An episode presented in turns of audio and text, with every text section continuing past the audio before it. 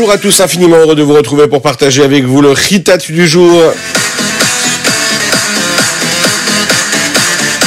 Aujourd'hui, nous sommes le troisième jour de la semaine. Nous sommes le Yom Shelishi de la Parashat Tetzavé. Nous sommes le Zainadar et Tafshin Pegimel, Shnatakel, l'année du rassemblement?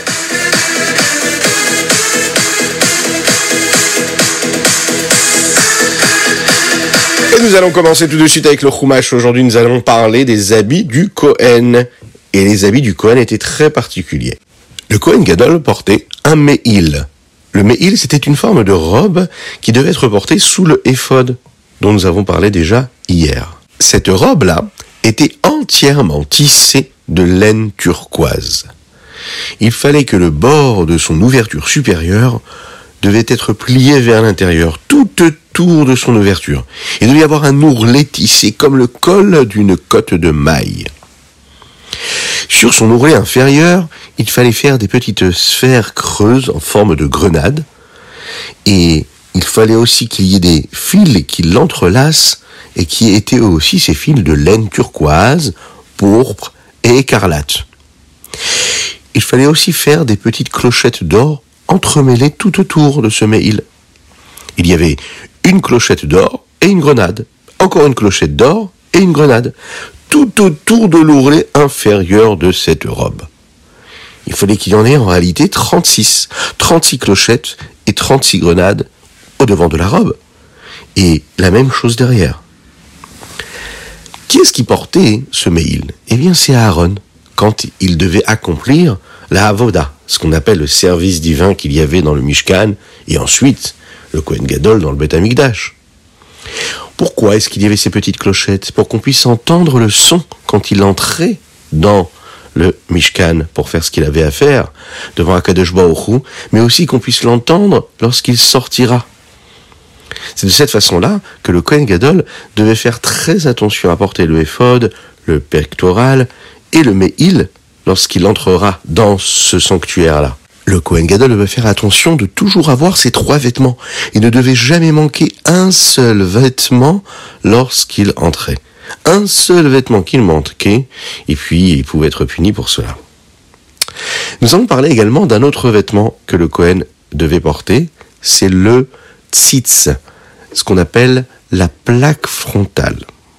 C'était une plaque qui était en forme d'or, large, qui avait, allez, la mesure de deux doigts, et qui s'étendait d'une oreille à l'autre sur le front du Cohen. Il fallait demander aux artisans de bien graver en relief deux mots qui étaient écrits en hébreu, Kodesh Lachem, Saint pour Dieu. Ces lettres-là devaient bien ressortir vers l'extérieur afin que l'on puisse bien les voir et les distinguer. Et le tzitz devait être porté sur le front du Kohen Gadol, juste en dessous de l'endroit où on mettait les téphilines. Le Kohen Gadol devait porter ce tzitz-là comme un signe de pardon pour les bénis Israël, le peuple juif qui avait commis des avérotes, et c'était une façon de rappeler le pardon qu'Akadosh Baruch offrait aux bénis Israël, au peuple juif. Le Kohen Gadol portait d'autres vêtements également, ce qu'on appelle en hébreu le coutonnet, mitznefet, avnet. Alors, qu'est-ce que c'est le coutonnet Nous allons commencer par cela. Le coutonnet, c'était une forme de tunique qui était faite de lin à mailles alvéolées. Il fallait euh, coudre un turban de lin et faire tisser une ceinture brodée en lard d'or et en laine turquoise, pourpre et écarlate, avec laquelle il fallait scinder la tunique. Il fallait faire aussi d'autres tuniques, qui elles étaient semblables de celles d'Aaron, pour ses fils, les enfants de Aaron, il fallait leur faire des ceintures, il fallait aussi leur faire des bonnets pour qu'ils puissent représenter une forme de dignité et de splendeur, mais moins élaborée que son turban. Les tuniques, elles, elles seront adaptées à la taille de chaque prêtre, de chaque Cohen. Il y avait donc quatre vêtements pour chaque Cohen, de façon à ce qu'il soit bien couvert, et il y en avait huit pour le Cohen Gadol. Le Cohen Gadol qui lui avait le éphod, le pectoral, la robe, la tunique, la ceinture, le turban, la, le tzitz, et bien sûr le pantalon. Tous ces vêtements-là devaient être portés par Aaron et ses fils, à chaque fois qu'ils devaient entrer pour servir à Kadosh Baruch pour servir Dieu. Ce devait être aussi également une règle pour tous les Kohanim qui allaient suivre ensuite après Aaron et ses enfants, Bezrat Hashem, qui le suivront à travers les générations, Bezrat Hashem.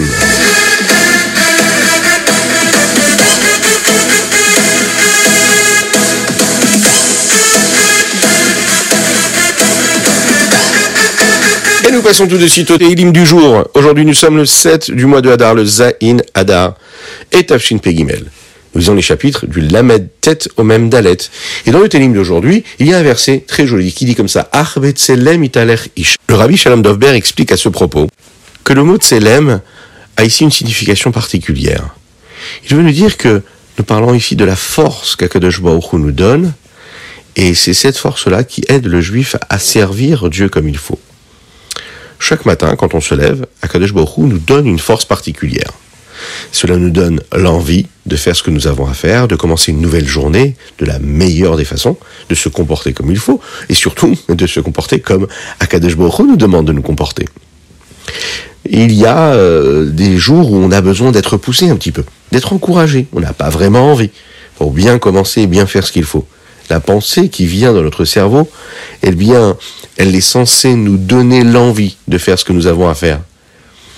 Et qu'est-ce qui se passe? Le Rabbi Shalom Novber nous dit, il y a un tselem. Le tselem, c'est en fait le reflet d'Akadosh Baruch qui est en nous, de Dieu, qui est comme une petite voix qui va nous parler, et qui va parler à notre neshama. Cette neshama, notre âme, elle va entendre cette petite voix qui vient d'Hachem, qui va nous donner envie, qui va nous donner le courage de faire et d'accomplir ce que nous devons accomplir. On doit demander à Kadesh Baruch toujours d'être avec nous.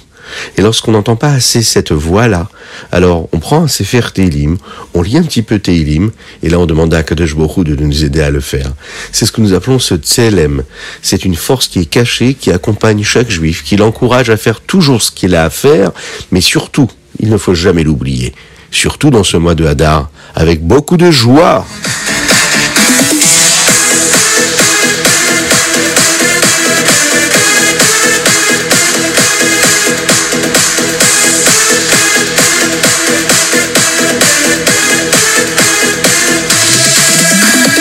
Nous passons tout de suite au Tania du jour. Aujourd'hui, nous sommes dans le Perek et la Aleph, le chapitre 31. Nous sommes le Zain Adar Shanapshuta. Dans le Tania du jour, le Rabbi Shnon Zalman nous parle ici de la joie qu'un homme est capable de ressentir lorsqu'il est conscient de pouvoir s'attacher à Kadosh Baruch par l'intermédiaire de l'étude de la Torah, par l'intermédiaire de l'accomplissement des mitzvot, et de cette façon-là, il décide de sanctifier toute sa vie pour cela. Un lien direct, indéfectible entre son âme et Akadosh Baruch toute sa vie, elle sera pleine de joie quand il vit de cette façon-là. Pour nous permettre de bien comprendre cela, le Rabbi Shlonzama nous apporte ici une métaphore. C'est l'histoire d'un prince qui a grandi dans un grand palais. Il avait l'habitude de vivre dans la plus grande richesse, dans la plus grande opulence matérielle, de manger de magnifiques repas, avec euh, des goûts tous différents l'un de l'autre, plus sucrés et plus salés les uns que les autres. Avoir des serviteurs qui se tenaient près de lui pour réaliser toute sa volonté. Et voilà qu'un jour, ce prince-là va être jeté dans une prison dans une contrée lointaine, très très très éloignée de ce grand palais dans lequel il avait toujours vécu.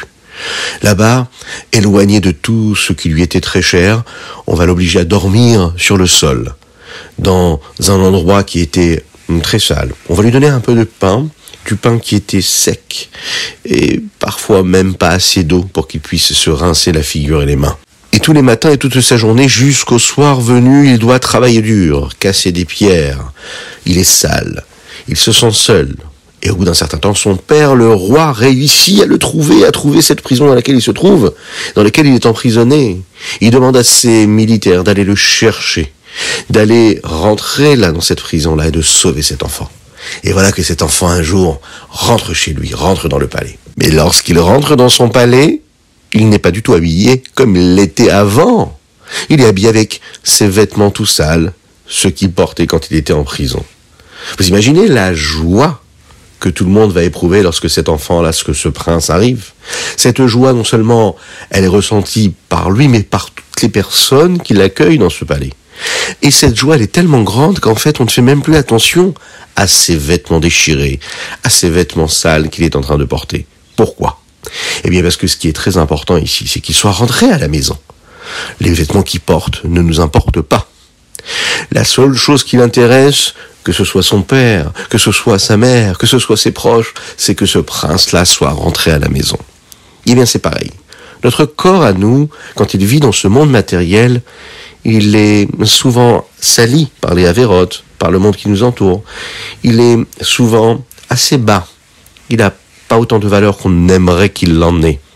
Eh bien, le rabbi Zalman nous dit ici, on doit se réjouir de la possibilité que nous avons de nous attacher à lui avec la neshama, avec notre âme. Même si notre corps nous paraît éloigné de cette sainteté-là, on doit se rappeler que dans ce corps, il y a la neshama. Et la neshama est tellement importante qu'elle fait en sorte que ce corps-là soit là pour porter cette joie-là, cette simcha. La vraie simcha de savoir qu'on peut être attaché à Kadosh Baruch même si nos habits sont, s'il arrive, c'est vrai, un peu sales.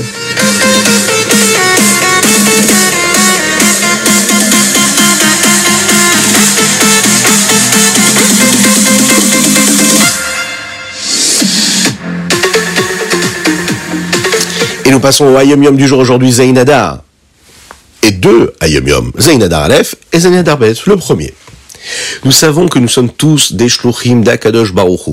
Dieu nous a envoyés sur terre avec une mission. Notre mission, c'est de purifier le monde avec des lettres de Torah, des lettres de Tefila. Aujourd'hui, on va comprendre qu'on peut éclairer le monde avec la lumière de la Torah et la lumière du travail du service de Dieu. Il nous a envoyés en shlichut dans ce monde-là pour éclairer le monde. Comment est-ce qu'on peut faire ça? Eh bien, en étudiant la Torah, en accomplissant les mitzvot et surtout en travaillant nos mitzvot, nos traits de caractère, les différentes vertus que nous avons. Être quelqu'un de meilleur, quelqu'un de bon, quelqu'un de bienveillant avec autrui. Et dans le deuxième Ayom Yom, c'est-à-dire le Zainadarbet, Ici, le rabbi nous parle de la nécessité de purifier le monde et les pierres sur lesquelles nous marchons. Il faut toujours dire des mots de Torah. Il faut toujours penser à des mots de Torah. Réciter des Mishnayot, réciter euh, du Tanya par cœur, réciter tout ce que l'on connaît en Torah, réciter des Teilim, toujours, toujours, toujours dire des mots de Torah. D'ailleurs, vous savez que si on ne le fait pas comme il faut, vous savez ce qui se passe? Eh bien, la pierre sur laquelle nous marchons va nous dire, mais de quel droit tu marches sur moi? Pourquoi est-ce que tu pourrais marcher? Qu'est-ce que tu as de plus que moi? Et là, qu'on doit être capable de lui répondre à la pierre. Mais tu as le mérite de pouvoir me recevoir. Pourquoi? Eh bien parce que grâce à toi, je peux marcher et je peux dire des mots de Torah. Je peux penser à la Gdusha. Je peux penser à la pureté, à la sainteté de Dieu ici-bas sur terre.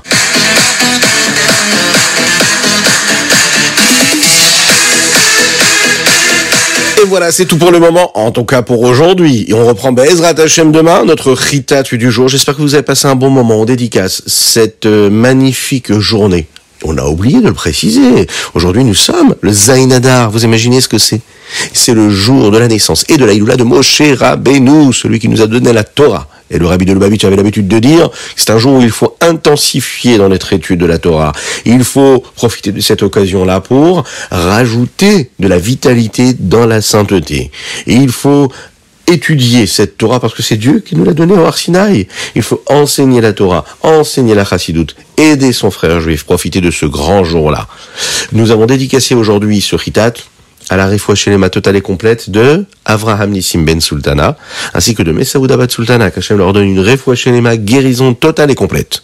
N'oubliez pas, vous aussi, d'envoyer vos dédicaces sur toraaudio.fr. N'oubliez pas de partager avec vos amis, vos familles. C'est une grande mitzvah que vos amis puissent étudier et écouter le chitat tous les jours. Faites-le, vous avez un grand mérite et grâce à cela, c'est sûr et certain, Mashiach arrivera.